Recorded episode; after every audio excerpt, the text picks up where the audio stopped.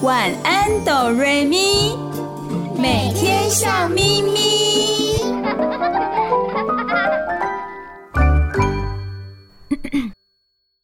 准备好了吗？我们要开始喽！预备备，开始！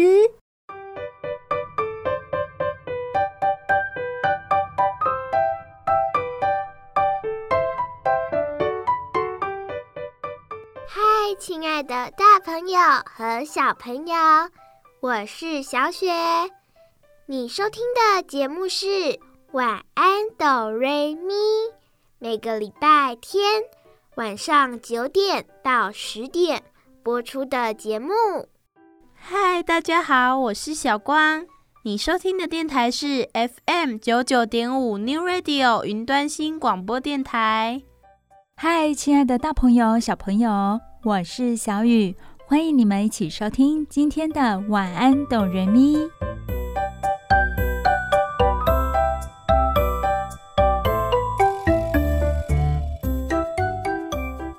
小雨很喜欢看戏剧，不论是电视上的、电影院中的，或者是舞台上的，我都很喜欢哦。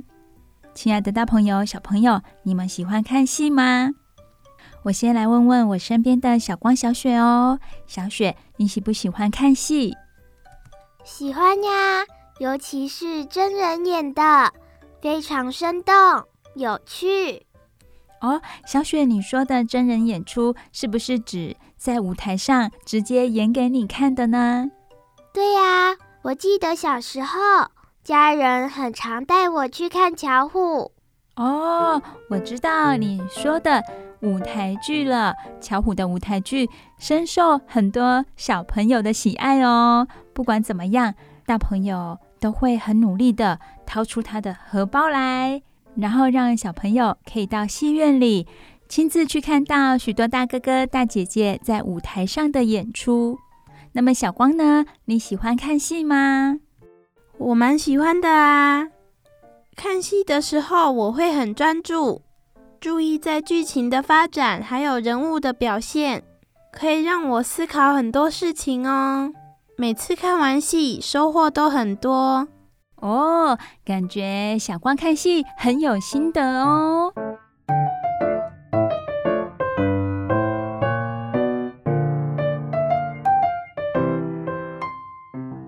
小雨很喜欢看戏，其实是源自于我小的时候，在村庄里，每年中秋节，大人们都会邀请鸽子戏到村庄里演出哦。那个时候啊，我都会。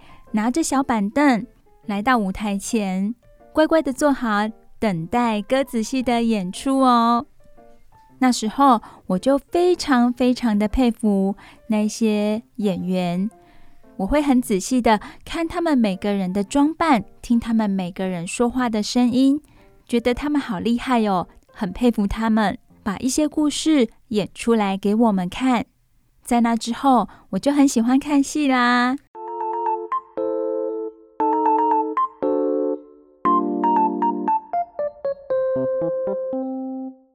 那么，亲爱的大朋友、小朋友，你们看过哪一些戏剧呢？戏剧的种类有很多。今天，小光、小雪和小雨在节目当中就要跟大家聊到戏剧。如果大家对戏剧没有什么概念的话，诶，刚好今天听我们的节目，可以多多了解一下。如果哪一天想要去看戏剧的话，就有概念。可以根据自己的喜好去做选择喽。我们都知道，会去看戏多半是为了陶冶性情，或者是接触一些艺术文化，让自己变得很有气质，类似这样子。可是，在古代呢，可就不同喽。哦，那这样说来，戏剧一开始是为了什么而演的呢？嗯，戏剧最早出现的时候呢，不是为了要娱乐大家，而是用来祭祀鬼神的。哦，原来一开始不是给人看的，也可以这么说啦。主要是要祭祀鬼神的哦。根据研究呢，西方的戏剧起源于古希腊的酒神祭典。而中国的戏剧则源自于远古时代的巫术仪式。那么，为什么原本是祭祀的仪式，到最后会慢慢的演变成戏剧呢？是因为祭祀的时候，往往会透过唱歌、跳舞等形式，把讯息传递给鬼神，并且抚慰世间的人们。这些歌舞经常都是具有故事性的。于是就慢慢的演变成为现代戏剧的雏形了。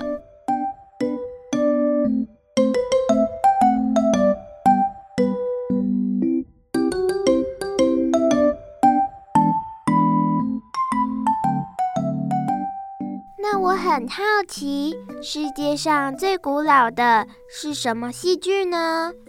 世界上最古老的剧本是希腊悲剧。我来告诉大家什么是希腊悲剧哦。它是世界上最古老的剧本，出现在西元前六世纪的希腊。当时每年三四月，葡萄成熟时，都会举办祭祀酒神的活动。祭典中，人们唱歌跳舞来赞颂酒神。后来有位诗人将祭典歌词改写成对话形式的悲剧故事，参加酒神祭的悲剧比赛，获得第一名。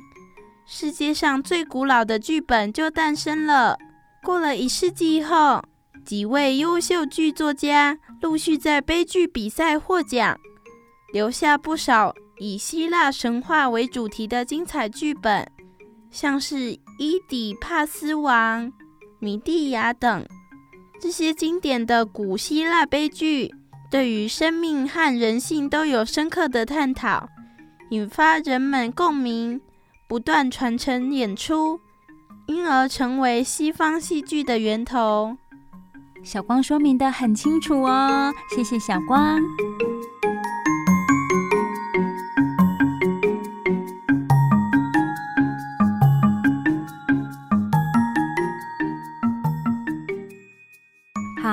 接下来就要跟大朋友、小朋友介绍一下戏剧的分类有哪些。首先要说的是用说的戏剧，也就是话剧。话剧应该是大家最熟悉的戏剧形式，例如在学校同乐会上，大家看到的短剧，很可能就是话剧哦。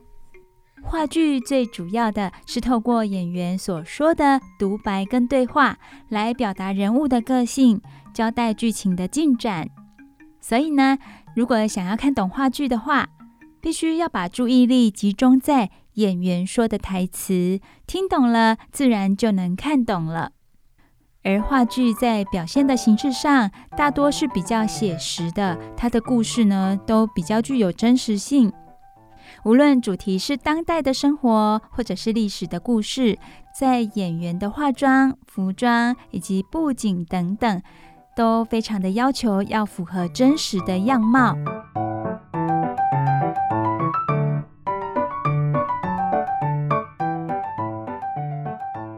接下来，请小雪跟大家介绍一下歌剧。歌剧又是什么呢？跟话剧的差别在哪里？歌剧就是用唱的戏剧。歌剧开始于十六世纪的意大利佛罗伦斯，当时刚好是文艺复兴时期，文人喜好追求古代文化，希望创造一种新的戏剧形式，模仿古希腊悲剧，然后用吟唱的方式来演出。于是，一位诗人和一位音乐家合作，创作出历史上第一部歌剧。谢谢小雪跟我们介绍一下歌剧是怎么开始的哦。可想而知的，音乐在歌剧中占有非常重要的地位。无论是交代背景、叙述剧情，或者是主角相互的对话，表达他们的心情，一律都是透过歌声唱出歌词的。故事所要呈现不同的情绪，都是用不同氛围的乐曲来演唱。即使听不懂歌词，也可以从音乐的起伏来感受剧情的各种变化跟发展。因为音乐非常的重要，所以歌剧的创作多半是由作曲家来主导的。值得一提的是，一开始只有在宫廷里演出给贵族看的哦，后来因为越来越受欢迎了，第一家专门表演歌剧的剧院就在威尼斯出现了。只要买得起门票，大家都可以到剧院去观赏。于是大批人潮就涌进啦，剧院的数量也陆续的增加了。后来歌剧风靡了全欧洲，我们可以想象一下，它就像现在的流行音乐一样，变成是非常普及的娱乐活动，包括了莫扎特、巴哈、韩德尔等许多音乐家，也几乎都曾经为歌剧作过曲哦。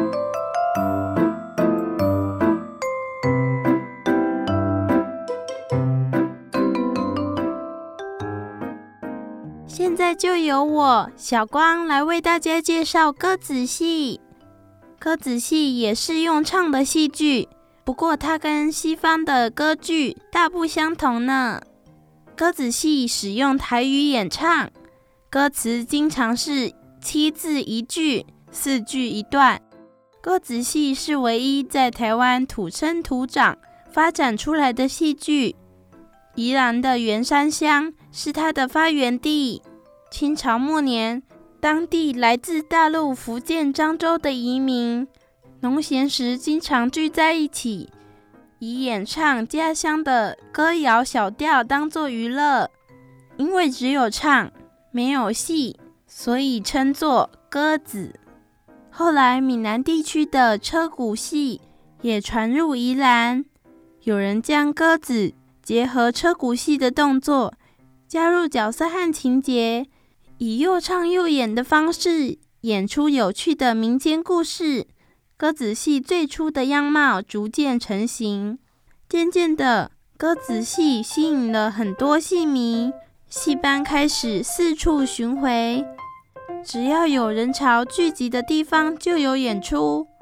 后来更成为庙会酬神的重头戏，有钱人家结婚做寿时，也会请戏班来热闹一下。歌仔戏还搬上电视荧幕哦，打开电视也可以看到歌仔戏的演出。像小雨的阿嬷就非常喜欢看歌仔戏哦，每天晚上大概是七点的时间一到，就会转开电视，守在电视前面观看歌仔戏呢。近年来，由于电视、电影和网络的兴起，歌仔戏已经没有像以前那样子受到很热烈的欢迎了。不过，他后来逐渐走进国家戏剧院等大型的艺术殿堂演出，变成了足以代表台湾的戏剧艺术，也是超棒的。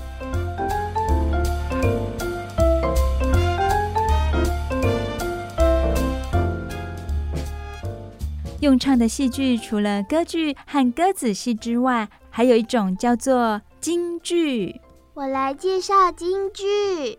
它是中国的传统戏剧，多以说说唱唱的方式来表现，因此被称为戏曲。种类有两三百种，其中最具代表性的就是京剧。京剧起源于清朝，吸收各地戏曲特点后，在北京发展成熟。所以称为京剧或评剧。它和西洋的歌剧一样，也透过歌唱的方式来演出。因此，有些外国人甚至称京剧为北京歌剧。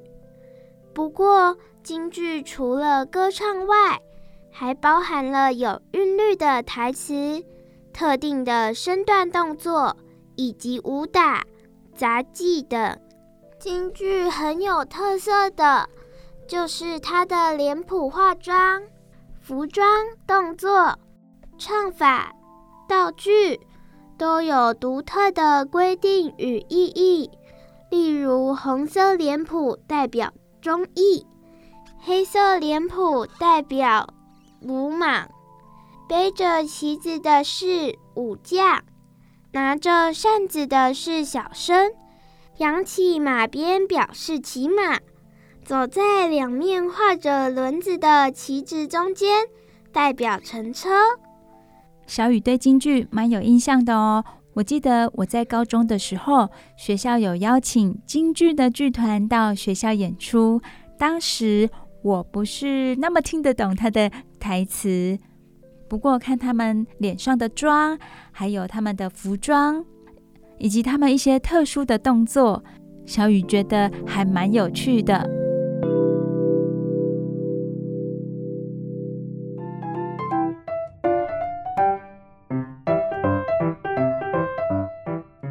接下来由小雨跟大家介绍用跳的戏剧。什么是用跳的戏剧呢？亲爱的大朋友和小朋友，想一想哦，什么样的戏剧是可以用跳的？你们答对了吗？答案就是芭蕾舞剧。有没有大朋友、小朋友答对了呢？我们前面介绍的戏剧类型，无论唱的还是说的。都依赖人的声音和文字来表达剧情，而芭蕾舞剧的演员就大不相同喽。他们不说也不唱，只透过优美的舞蹈动作来传达故事。所以呢，芭蕾舞剧的演员必须是受过训练的芭蕾舞者。芭蕾舞剧其实是起源于意大利，到了十七世纪的时候。法王路易十四非常喜爱芭蕾舞剧，因此呢，在法国盛行了起来。路易十四不但亲自学舞，哇，他亲自学芭蕾舞呢，上场演出，还创立了舞蹈学校，建立了芭蕾舞的整套体系，而且沿用到今天。这个真的是一个很特别的戏剧，是由国王发起的。不过呢，今天一提到芭蕾舞剧，大家心目中浮现的是不是都是俄罗斯呢？这是为什么啊？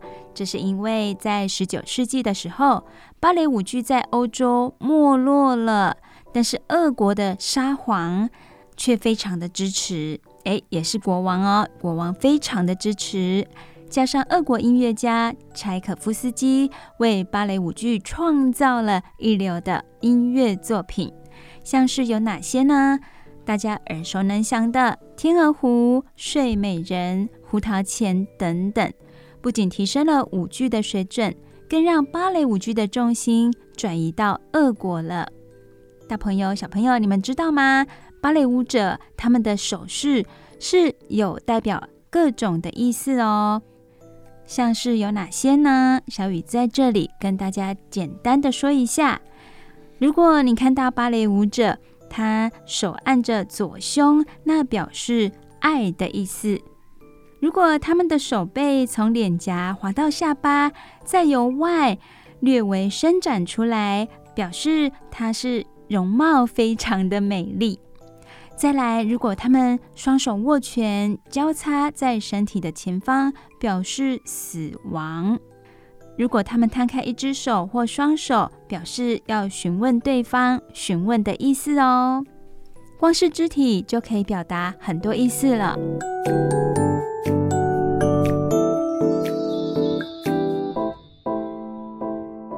大朋友、小朋友，我们有讲到唱的戏剧。又有讲到跳的戏剧，那有没有又唱又跳的戏剧呢？当然是有的喽！又唱又跳的戏剧就叫做歌舞剧。比起用歌曲来带动故事的歌剧，歌舞剧多了舞蹈的成分，音乐也比较偏向轻松的流行音乐，有很棒的娱乐效果。是二十世纪最受欢迎的戏剧形式。美国的歌舞剧大约在一九四零年代问世，到了一九八零年代风光不再。英国的歌舞剧因此趁机进驻此地。诶，那就跟刚刚小雨介绍的芭蕾舞剧很类似诶。一开始在发源地，这个戏剧呢非常受到欢迎，后来没落了，就有其他地方的戏剧取代。小光，那么你可以告诉我们有哪些非常受到欢迎的歌舞剧吗？像是大家耳熟能详的歌剧《魅影》、《悲惨世界》、《猫》这些百老汇歌舞剧，都受到很多观众的欢迎还有喜爱。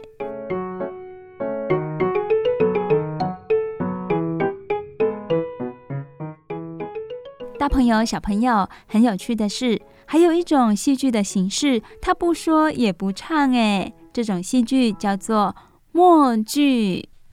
不知道你们有没有看过这样的表演？在黑漆漆的舞台上，一个人整张脸涂成白色，他不说一句话，只是默默地做动作。不过呢，由他的动作，我们一看就懂了，像是开门、拉绳子、撞到墙。因为他们的动作都非常的夸大、真实，所以不说不唱，我们也能够看懂。其实早在古希腊的时期就有类似默剧的演出了。默剧演员他们呢，必须仔细观察生活里的各种事物，把日常生活中很平常、可能几秒就完成的动作，分解成许多细微的部分，再流畅地加以组合。所以要成为默剧演员不是件容易的事哦，要下一番苦功。而在默剧当中，需要具备丰富想象力的，还不是只有演员，还有谁呢？还有我们观众。因为没有太多布景跟道具，舞台非常的安静单调。只有演员的肢体动作就可以让整出戏非常的热闹蓬勃，这个就是默剧的魅力。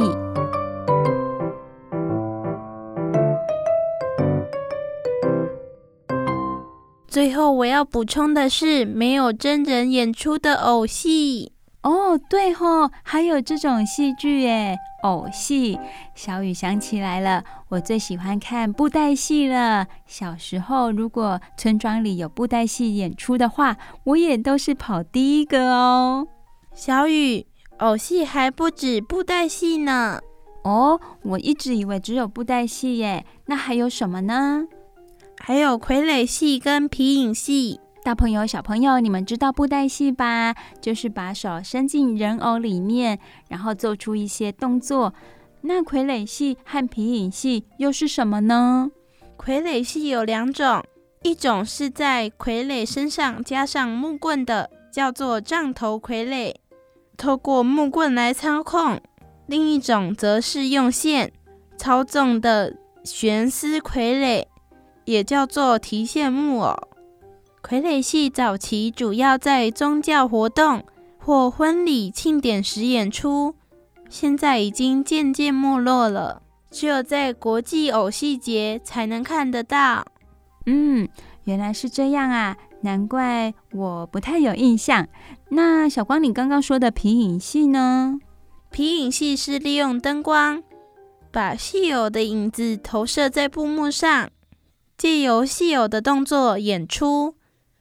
哦，所以顾名思义的，我们就是看他的影子喽。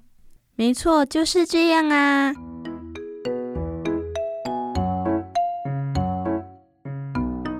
最后，我想请大家想想看哦，我们去看戏的时候，开演前剧场的灯光都会三明三暗，是为什么呢？其实这个三明三暗是为了提醒观众节目要开始了。会用这样的方式，据说是因为早期的灯具不像现在那么进步，因此在开演前再次检查，防止跳电或是灯泡爆裂影响演出，所以用这种方式暖灯，避免问题。一直到现在还是沿用这种方法哦。下次大朋友、小朋友看到剧场的灯光三明三暗，变暗变亮，变暗变亮，变暗变亮，就知道好戏要登场喽！赶紧坐好，准备欣赏表演。谢谢小光的补充说明，种种的小细节也都能让我们更了解戏剧。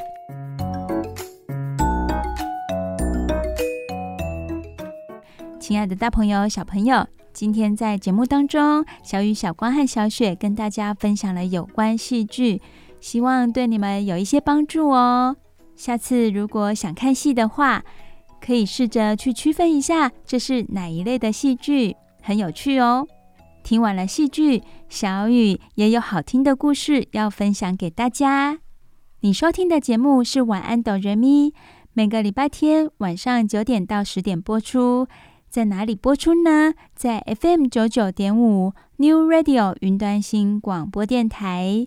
大朋友、小朋友，我们休息一下，听首好听的歌曲。接下来就要听故事了。睡前小故事，大家来听故事喽。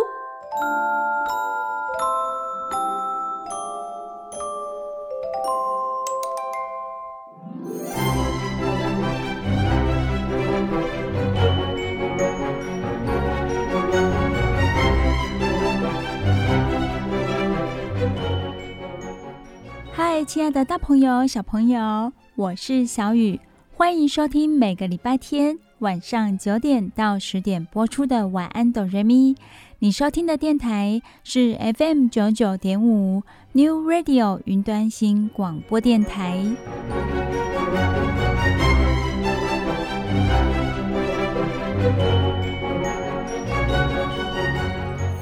在说故事之前，小雨想要问问收音机前的小朋友哦，你们有没有玩具呢？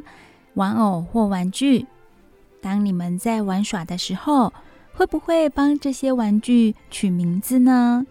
像是有一些玩偶啊，小熊、小兔子、小老虎、小猪，你们会帮它取名字吗？小雨小的时候会帮玩偶取名字哦。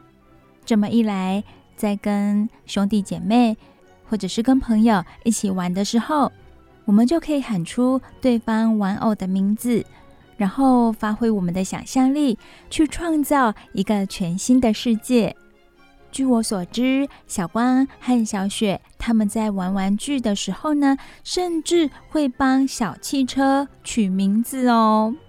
不知道大朋友是不是跟小雨一样？看到玩具小汽车，觉得它们都长得很像，只是颜色不同。而小光、小雪帮这些玩具小汽车取好名字之后，他们会告诉我，然后呢，再考考我，这辆汽车叫什么名字？那辆汽车叫什么名字？有的时候名字好长哦，小雨根本就记不住。所以这个时候呢，小雨就觉得小朋友真是厉害。脑袋里有很多很奇妙的点子，帮这些玩具啦、玩偶取完名字之后，往后的日子都不会忘记耶。小雨真是佩服你们。而收音机前的大朋友，你们有没有被考倒的时候呢？这个时候啊，千万不要生气哦。这个时候，你反而要觉得。很骄傲，很开心，因为你的小朋友这么聪明，这么具有想象力和创造力，尽可能的为他们鼓掌。甚至有时间的话，可以多陪陪他们，跟他们一起沉浸在玩具啦、玩偶的世界里。同时呢，我们也会找到我们未泯的童心哦。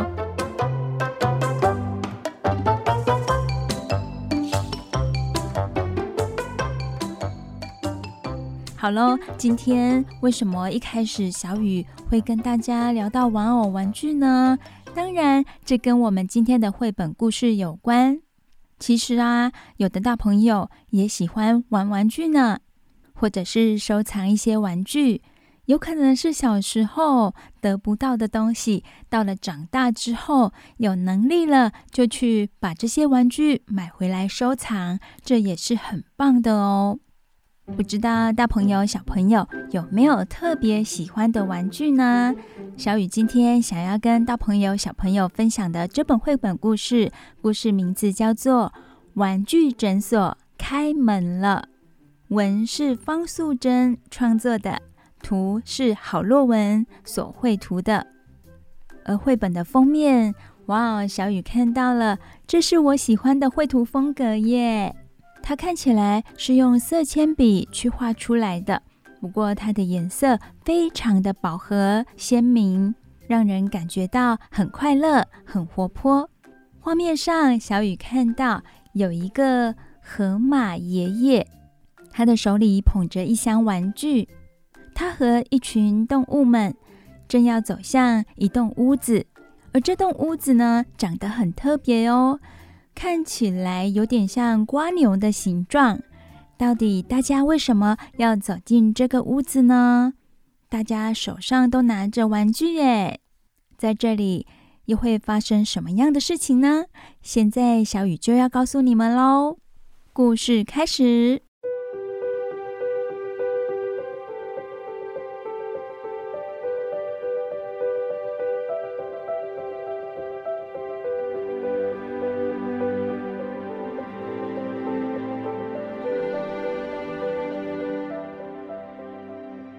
马医生哦，原来这个河马爷爷他是一位医生哦。河马医生住在诊所后面的房子里，只要走过一条开满小花的小路，就可以进入他开设的河马诊所。河马医生很忙碌哦，每天早上只要诊所一开门，就有长长一排动物等着他看病。哇哦！首先第一页，小雨就看到非常丰富的画面。他画的是一个小村庄，诊所就是刚刚在封面看到的瓜牛形状的建筑物。好有趣的是，我们都知道长颈鹿很高啊，它没办法走进这个像瓜牛似的房子里，它没办法走进这个诊所。于是呢，它就站在外头。河马医生跑到阳台上，亲自帮长颈鹿看诊。他用压舌板压长颈鹿的舌头，检查一下它的喉咙有没有发炎。长颈鹿站在外面，而河马医生就站在阳台上看诊。这个画面真的很有趣。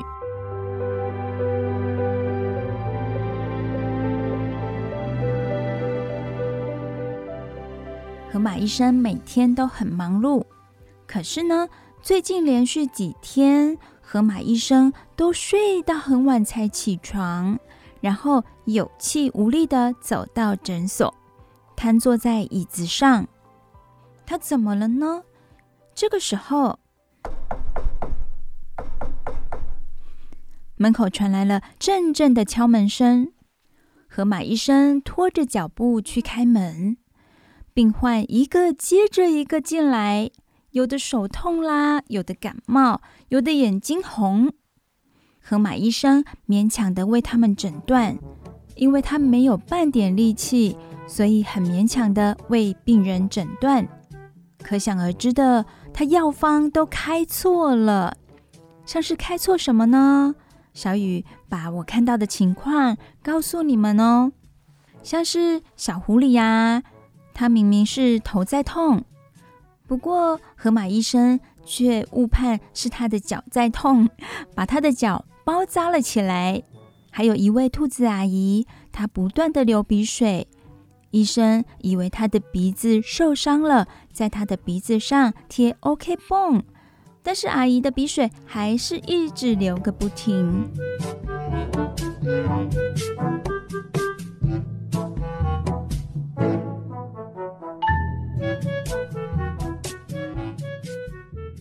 平常的河马医生不是这样的啊，他都会把病人的病症都检查得非常的清楚，而且做正确的判断和治疗。到底河马医生怎么了？几天之后，河马医生贴出了一张公告，大家惊讶极了。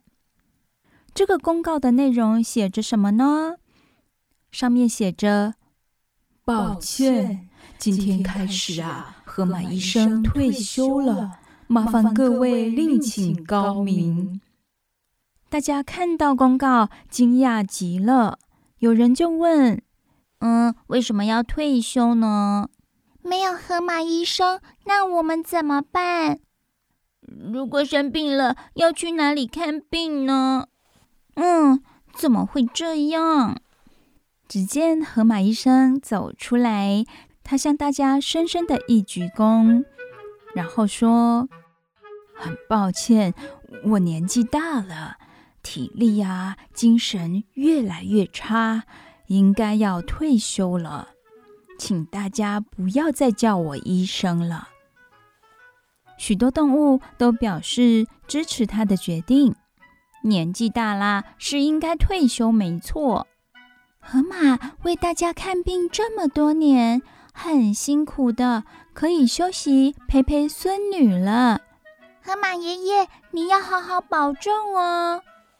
大家对河马先生都非常的体贴哦，尽管身上还有一些病痛，可是他们都非常的尊重河马医生的决定。接下来，河马先生拆下诊所的招牌了，他垂着头走回家。小雨心想，他可能也很无奈吧，不想这么做。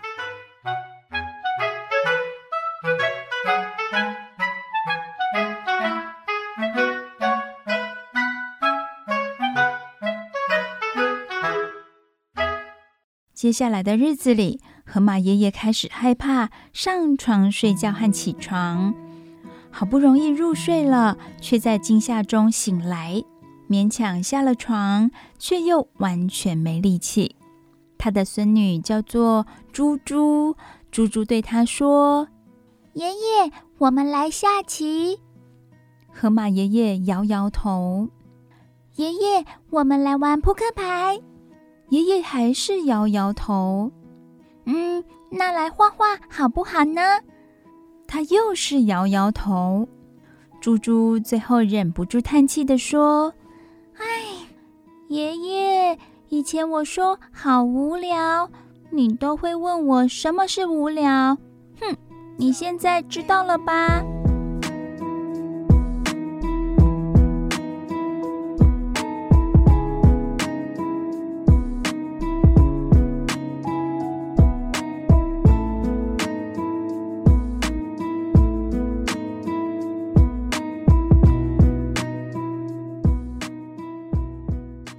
有一天，河马爷爷又无聊地看着窗外，狐狸大叔手上的箱子吸引了他的目光。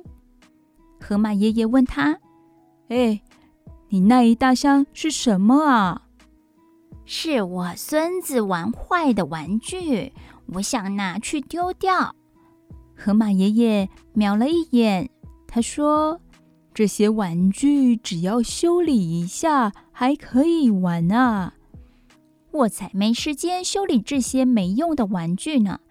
河马爷爷说：“哦，那你把玩具都给我吧。”哦，河马爷爷好像要找点事情做了。他对生活好像重启了一些信心哦。他把玩具接过来之后，把它们全部都倒出来。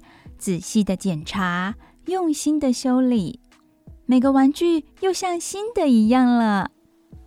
小雨可以跟大朋友、小朋友说，现在画面上有什么哦？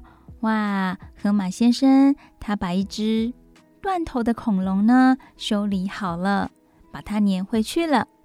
而有一只狮子，它的胸口破了一个洞，棉花都露出来了。河马爷爷也把它一针一线的缝好。没错，这些玩具看起来又像新的一样喽。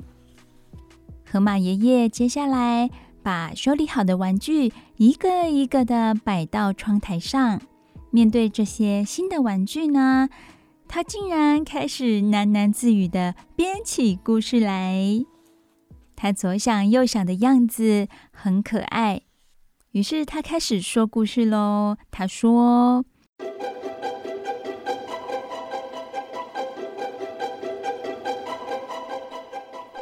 从前，从前有个士兵啊，他救了美丽的公主。嗯、呃，嗯，他们骑着喷火龙飞过森林，嗯，高山、大海。嗯，有一天，他们遇到了巨人。嗯，糟了，糟了，糟了！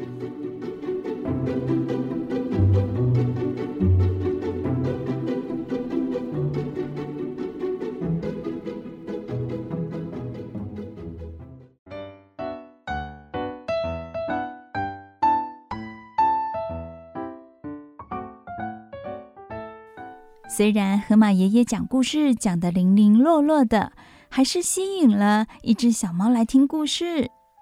接着来了两只兔子，三只松鼠，四只青蛙，五只老鼠，六只小鸟，好多小动物都来听哦。最后连蚂蚁也来凑热闹。河马爷爷越讲越兴奋，把在场的听众都编进故事里了呢。第二天一大早，河马爷爷开心地跑回诊所，兴冲冲地把新的招牌挂上去。他挂上什么招牌呢？大朋友、小朋友还记得吗？原本诊所的名字叫什么呢？没错，叫做河马诊所。而现在诊所的名字换喽，叫做河马爷爷玩具诊所。上面还写了诊疗的时间和联络的电话。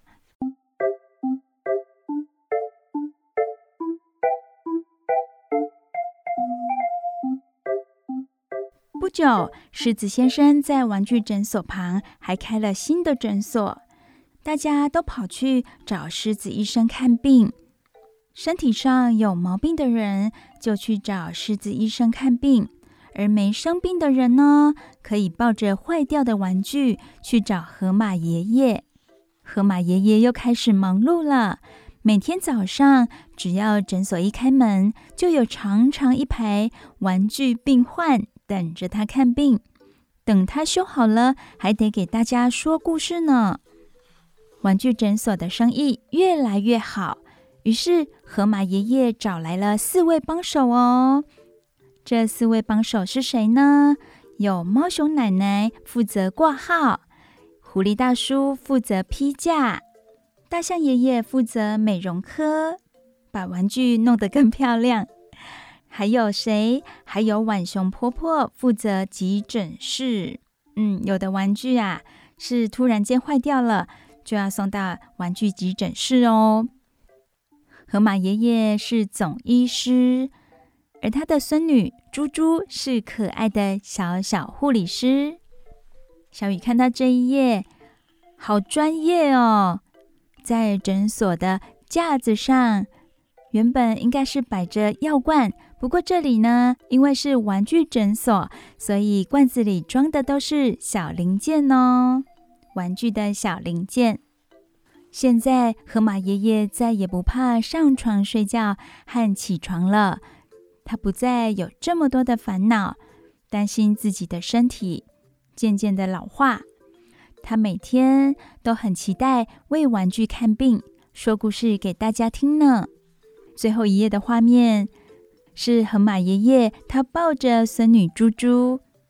河马爷爷睡得很香甜，脑子里浮现的是一个又一个的童话故事。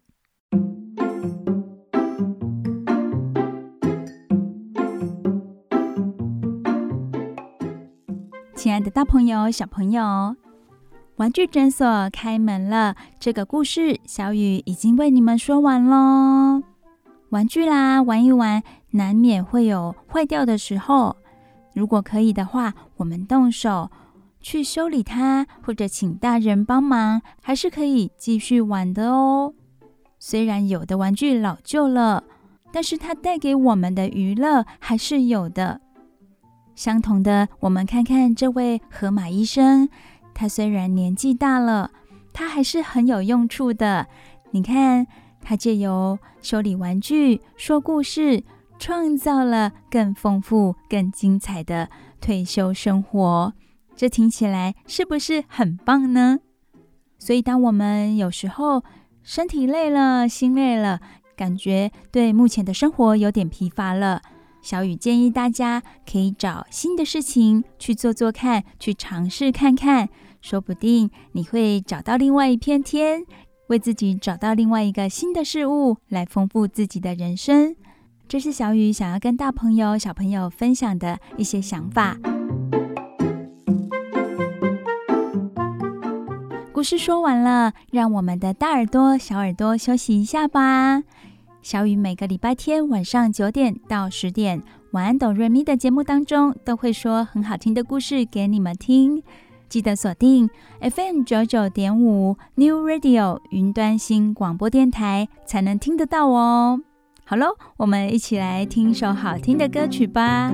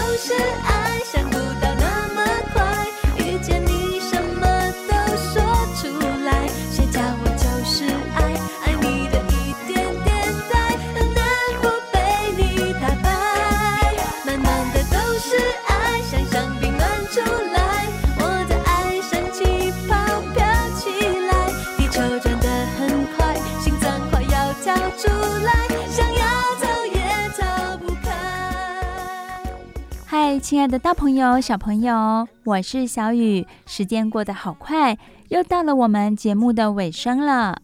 我是小雪，你收听的节目是晚安哆瑞咪，每个礼拜天晚上九点到十点播出的节目。